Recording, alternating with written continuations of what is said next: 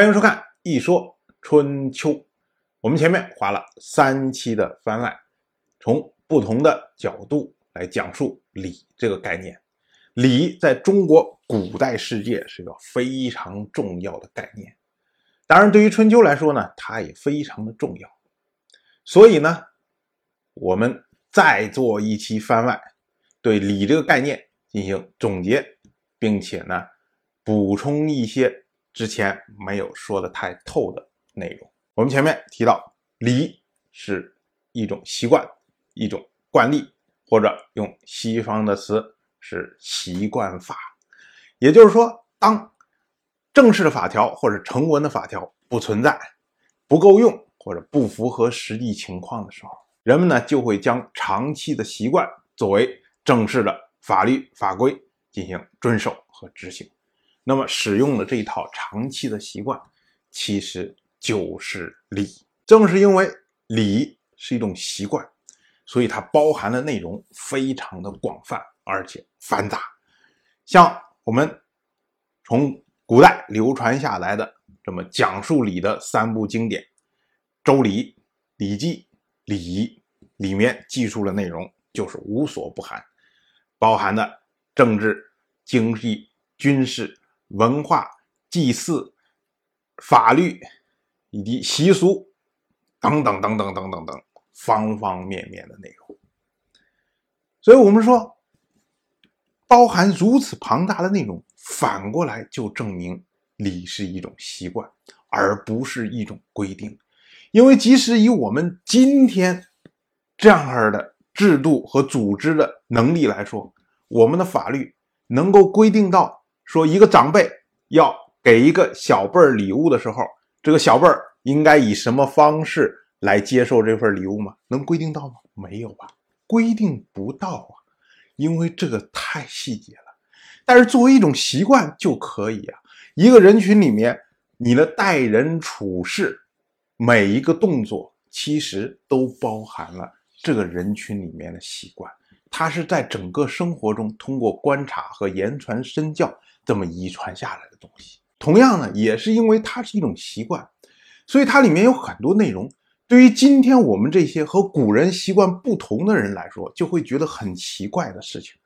比如说，在《礼记》里面就记录的说，当新人两个人结婚的时候，当时吃饭呢，新人的这些陪同或者宾相这些人。是不上桌的，然后等到新闻新人把这一桌饭菜吃的差不多了，两个人走了，那么剩下的这些饭就会赐给这些人。我们今天一听，哇，你做个伴娘，然后费了半天劲，最后只能吃剩饭，这还得了啊？对吧？因为习惯变化了，所以礼同样也变化。我们看古代这么几千年下来，每一个王朝。基本上都是遵从于礼的，但是礼这三礼里面所记录的这些内容，有多少王朝能够继承下来？很多都丢掉了，因为时代不同了，外部环境都变化，所以很多的习惯、很多的礼也就被抛弃掉了。由此，我们再回到之前讲述的鲁国国君鲁同雕刻方圆的问题。鲁通当时为了结婚喜庆，所以呢就雕刻了他父亲鲁允祭庙的方圆，结果被称为非礼。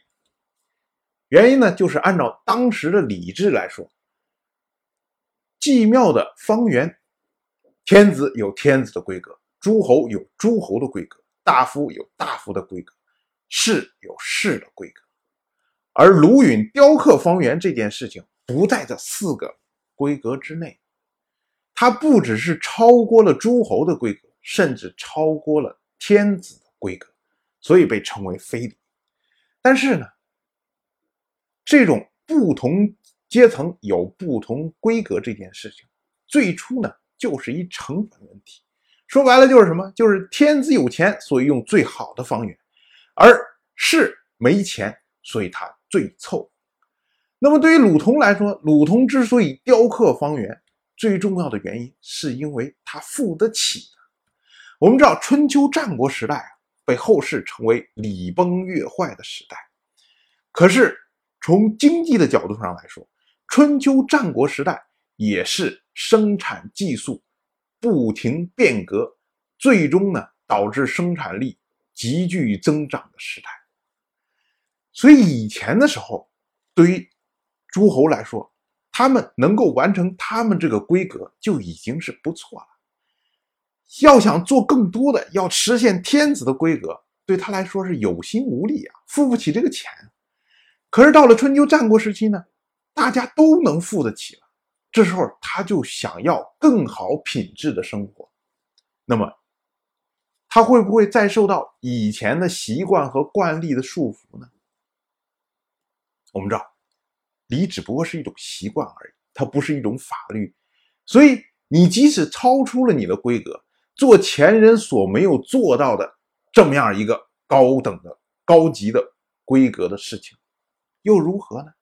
没有人会说你僭越，没有人会说你大不敬，没有人会把你抄家灭族。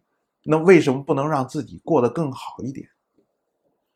所以我们说啊，春秋时代、战国时代礼崩乐坏，其实最关键的原因就是因为生产力变化。所以呢，对于以前流传下来的这些习惯，很多都已经不符合于当前的时代。所以，我们再说礼作为一种习惯，那么对于作为理学专家、作为礼制的支持者的儒家学者来说，一旦一个王朝出现惯例和习惯的变化，出现政策方面的变更，那么这些人儒家学者就会蹦出来反对。他们用的论证呢，往往远的。就讲三代三王，所谓三代就是夏商周三代。你想，如果明代的人再去讲夏商周三代，这是何其久远的一个事情。三王呢，说的就是商汤、周文王、周武王这样的，也都是非常久远的事情。那么近的呢，他们就会讲祖宗成法，说你看开国的圣君，哎，就是这么着这么着这么着干的。可是你非要那么着那么着那么着干。这个是不合理的，这是非礼的，这是有问题的，予以反对。放在史书上，我们就看到，一碰见儒家学者，一开始讲就是大段大段的说理呀，不只是啰嗦，而且非常的晦涩，因为他引用了大量的古代经典。如果我们不了解的话，我们就根本看不明白他到底想说什么。其实不只是我们烦。对于古代的那些君王，他们就不烦吗？君王也不是说个个都是经典精通的人呐。那儒家学者一上书都是万言书，写了那么多东西，所以儒家学者一直给人一种食古不化、不时变通的这样的感觉。但是我们要注意一件事情，就是中国自秦汉以下都是中央集权的制度，中央集权制度特点就是。中央的权力一定大于地方，地方的权力一定大于民众，而权力大的一方必然会侵占权力小的一方的权益。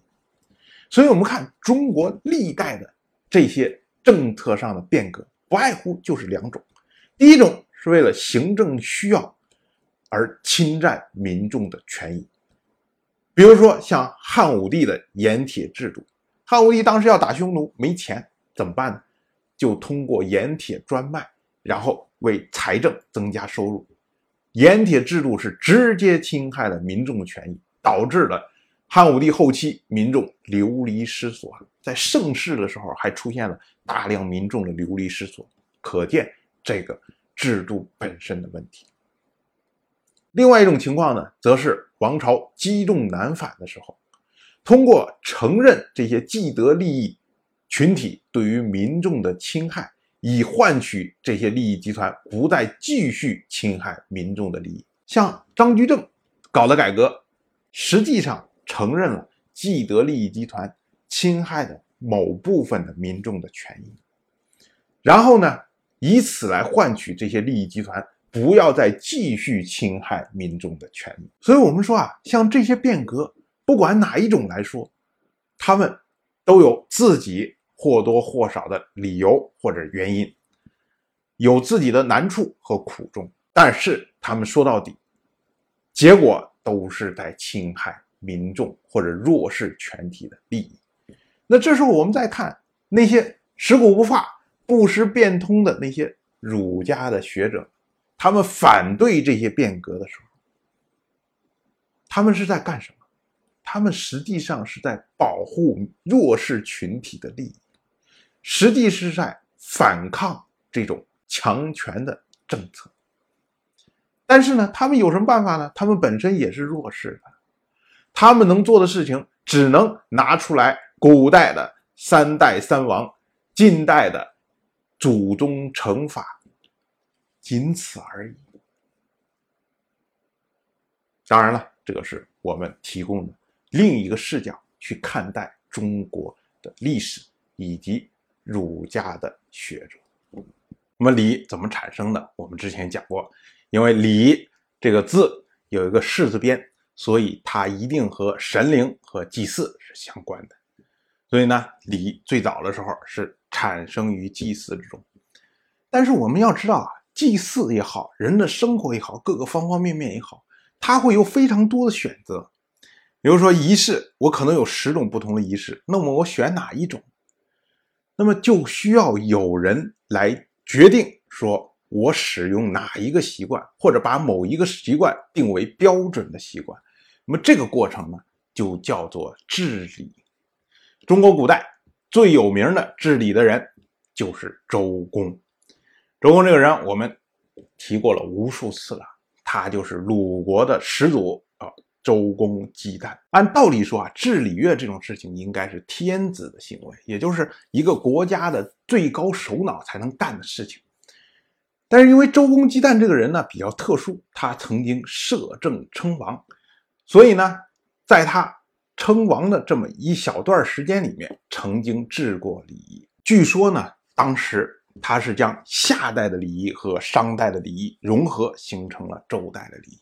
也就是说，将夏代的习惯和商代的习惯融合之后，然后取得其中最适合周人的习惯，形成了周人的习惯，并且以这个习惯作为定例、作为惯例，然后呢将它延续下来，最终这套东西呢成为中国传统文化的重要的基石之一。但是大家要注意啊，周公治理这个事情，虽然很多人都在说。可是他到底治了哪些礼？到底怎么治的礼？这个事情呢，其实我们所知道的非常的有限。虽然很多人会说，那么那刚才说的三本书《周礼》《礼记》《礼仪》这三本书，不就是记录了周公治的礼吗？但是我们要注意，这三本书都是形成在战国时期，这三本书都是成文在战国时期。我们知道春秋战国是礼崩乐坏的时候，说白了就是什么？就是习惯和惯例在不停变化了这个过程中。那么战国时代最终写成这些书的人，最终把这些书、把这些内容落实到文字的这些人，他怎么知道自己写的东西是周公制的礼，还是西周时代的礼，还是春秋时代礼，还是战国时代礼？甚至说，他怎么知道？这是王室的礼，还是鲁国的礼，还是郑国的礼，还是齐国的礼？他分不清楚，所以我们并不知道周公治礼和我们现在看到的这三礼这么三本书里面到底有什么关联。所以周公治礼这个事情啊，我们只能说一说，但是不能用来帮助我们理解礼制定形成的过程。所以呢，我们这里要再举一个近代的例子，然后帮大家理解这个礼是怎么选定出来的。中国古代的时候啊，最高官员被称为三公九卿，其中地位尤其以三公为高。所谓三公呢，也就是指的太尉，哎，这是管兵的；丞相或者宰相，他是管行政的；还有一个御史大夫。他是管监察的，这么三个人。当时呢，有这么一句话，叫做“三公坐而论道”，言下之意就是说，当三公级别的这个官员，比如像丞相，要跟皇帝然后讨论事情的时候，他是坐在那儿指点江山、激扬文字。但是大家要注意一件事情，就是“三公坐以论道”这句话的背景，当时的中国是席地而坐，没有椅子的，大家都坐在地上铺一个席子，然后坐在地上。那么这个时候啊，这个坐在那儿，并不代表说三公和皇帝的待遇是相近的，这是两回事情。但是呢，这句话这么一直流传，一直流传，流传到了宋代。宋代的时候，中国已经引入了椅子，已经存在椅子这种东西了。可是因为说三公坐而论道嘛，所以宋代早期的时候，这些丞相们，他们还是坐在椅子上。跟皇帝之间交流，当然我们要注意，宋代的开国国君赵匡胤，他是黄袍加身呢，是篡位得了皇位，而且赵匡胤所在的时代，北方还有游牧民族建立的国家，虎视眈眈呢，所以这时候赵匡胤就一心想要增加皇族的权威，那么怎么办呢？他就瞄准了丞相所坐的这个椅子。想把这个椅子拿掉。要我们今天想，那你是皇帝，对吧？你下一个命令，出一道诏书，说以后这个丞相级的官员、三公级的官员，以后在我面前不准坐椅子，不就完了吗？但是大家要注意啊，皇帝他也是人呐，他也要脸面的。我们想，赵匡胤是开国国君呐。这些能够做到三公级的这些人，那都是跟他一起打天下的人。赵匡胤好意思对这些一块打天下的这些老兄弟跟他们说：“哎，以后你们啊见我的时候不准坐椅子。”这话说不出口啊。那怎么办呢？赵匡胤就想了个招结果有一次，丞相赵普向赵匡胤汇报工作，然后赵普就按照习惯坐在那儿。然后开始说，哎，这国家大事怎么怎么怎么怎么，说了半天，结果赵匡胤呢就说，哎，你说什么？你说什么？我听不清。然后赵普就放大了声音，啊啊，又说了半天。然后赵匡胤说，不行不行，听不清听不清，我是不是耳朵有问题了？来来来来来，你你到我跟前说，到我跟前说。你看赵普哪想的，这是套啊，老实的很呐。一说皇帝让到跟前，我就到跟前吧。然后点点点点点走到赵匡胤跟前。然后在赵匡胤跟前儿，想汇报说：“哎，国家这个事情怎么怎么怎么怎么。”结果赵匡胤呢，就偷偷指使他这些侍从，把那个椅子搬走。等着赵普把事儿说完了，回头一看，哎，我的椅子哪儿去了？没了。那怎么办呢？就站着跟赵匡胤这么着，把工作说完。从这件事情之后。三公级别的官员再来觐见皇帝的时候，不再准备椅子了。而这些官员们呢，以赵普往下这些人，大家也都意会了，知道皇帝不想让他坐椅子，那就不再坐。这样的话呢，结果赵匡胤的小动作之前，你坐着议事，这是合理的；而你站着议事，可能就有不敬之心呐。你站着什么意思啊？你显得比皇帝高吗？或者说你是为了让大家说这皇帝不知道尊宠重臣吗？所以站着的时候是非礼的。可是赵匡胤这个小动作做完之后，他等于是定了一个惯例，就是以后你们要站着向我汇报工作。这时候你要如果再坐着，那就成了非礼了，那成了大不敬了，那要抄家灭族的，这很严重的。但是我们这儿要说一句，这个小动作之后，赵匡胤会下一道诏书，说：“哎，从此以后，正式法律就是你们这些人要来见我的时候，必须站着说话。”会下吗？当然不会下。那么你不下这个诏书，就意味着没有正式的规定。那么三公站着向皇帝汇报工作这件事情，那是什么呀？不就是一条潜规则吗？又说起来好笑，皇帝富有四海，但是呢，当他要改变一条规定的时候，用的是什么办法？用的是潜规则。那么对于宰相们他们敢不服吗？比如说赵普下一次又来议事的时候，一瞧，哎，没为我设个椅子，哎，自己出去搬了把椅子进来放在那儿，然后坐在那儿，可以吗？当然不可以呀。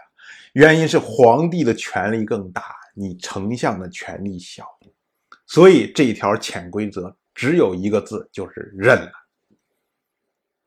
当然，你可能等到赵匡胤死掉之后，他后世的这些君王，甚至说下一个朝代的君王，再去修订礼仪的时候，那时候呢，就会把三公级别的官员也要站着向。皇帝汇报工作这件事情变成了正式的规定，所以我们说赵匡胤这个动作，一个叫做权术或者小花招这么一个动作，实际上是做了治理的工作，也就是把多种习惯中选定了一种作为惯例，后世的这些王朝呢就会跟随这个惯例这么执行下来，这就是以礼来治天下。当然了，在正式的规定出来之前，也可以称它为以潜规则来治天下。说到潜规则呢，我们前面专门做了一期来讲潜规则。我们讲了半天，就想给大家灌输一个概念，就是潜规则这个东西，它是无好无坏的一个东西，它是一个客观存在的东西，它不是什么神秘的东西，也不是中国特有，其他的国家其实也有。它只不过是在你的法律没有跟上形势的时候出现的这么样一个东西。潜规则之所以出现，是因为规则的双方权力不对等。那么权力大的一方一定会要求权力小的一方付出更多的代价，那么这时候就会缔结于潜规则。那么我们说，在这个里面，一个人，一个好人，一个有道德的人。如果他站在权力大的一方，他有没有可能说减少甚至消灭掉潜规则？我们要很遗憾的说，这种可能性几乎是零，因为人的本质它是趋利的。虽然说一个人有高尚的道德，或许可以顶住一部分的压力，但是你放在整个社会里面的时候。当潜规则一遍一遍、一遍一遍的冲击的时候，你要不然是接受这个规则，要不然就是逃避这个规则。中国很多古代的这些清官，到最后怎么办呢？就是做不下去，只有罢官而去。所以呢，要想解决潜规则，唯一的办法是什么？就是保证规则双方的权利对等。那当然了，你不能说我们发给每一个人相同的权利，那你什么事情大家都有一样的决策权，这种事情是不可能的。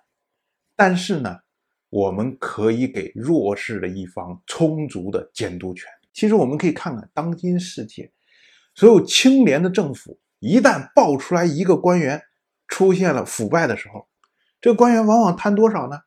贪个五百。一千，或者别人每个月花了一千多块钱，然后帮他租一个房子，类似都是这些事情，让我们听来所衣匪思，这也叫贪腐吗？就是因为有人不断的在监督他们，他们想贪大没有机会的，就贪这么小的事情，就搞得全社会震动，所有的人都在批判他，最后不得不引咎辞职。你想。这就好像我们之前讲的大小孩和小小孩的故事。当两个橘子放在两个小孩面前的时候，大小孩一手抓住两个橘子的时候，马上就有人在旁边说：“哎，你这样不对啊，不能拿这两个橘子啊，你只能拿一个。”每次都是这样，那么你觉得他还会不停的去拿两个橘子吗？他就不会了，因为这个时候弱势的一方。通过监督得到了跟强势一方同样的权利，用我们现在的话讲，就是把权力关在了笼子里，当然监督的笼子里。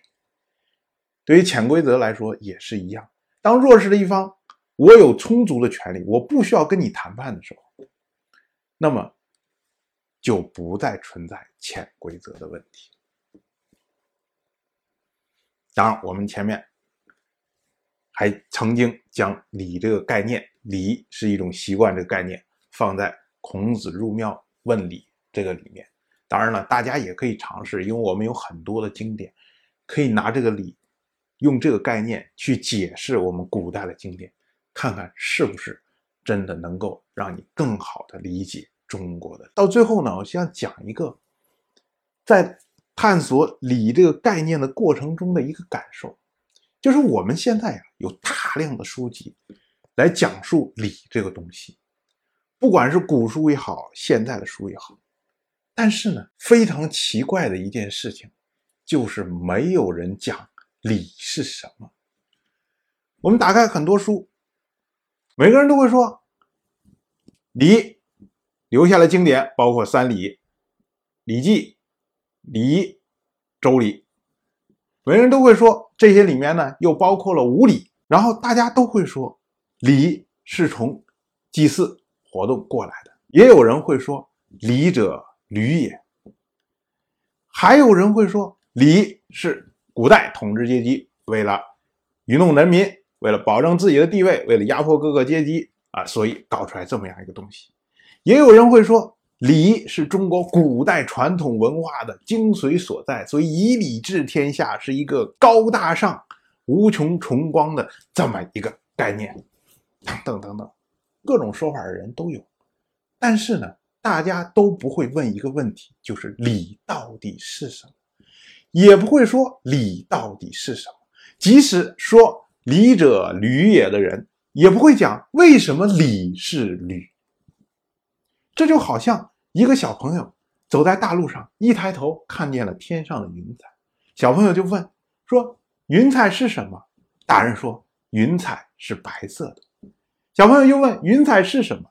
大人说。云彩是漂浮在天空的，小朋友又说：“云彩是什么？”大人说：“哎，你看路上的那个阴影，就是太阳照射云彩留下的影子。”可是没有人说云彩到底是什么，所以我在这里一共花了四期的节目讲理，实际上就是希望能够告诉大家。我所认为的云彩是什么？当然，我就这么一说，您就那么一听。谢谢收看。如果您对《一说春秋》这个节目感兴趣的话，请在微信中搜索公众号“一说春秋”，关注我。您不仅能得到《一说春秋》文字版的推送。还可以直接和我互动交流，我在那里等待您的真知灼见。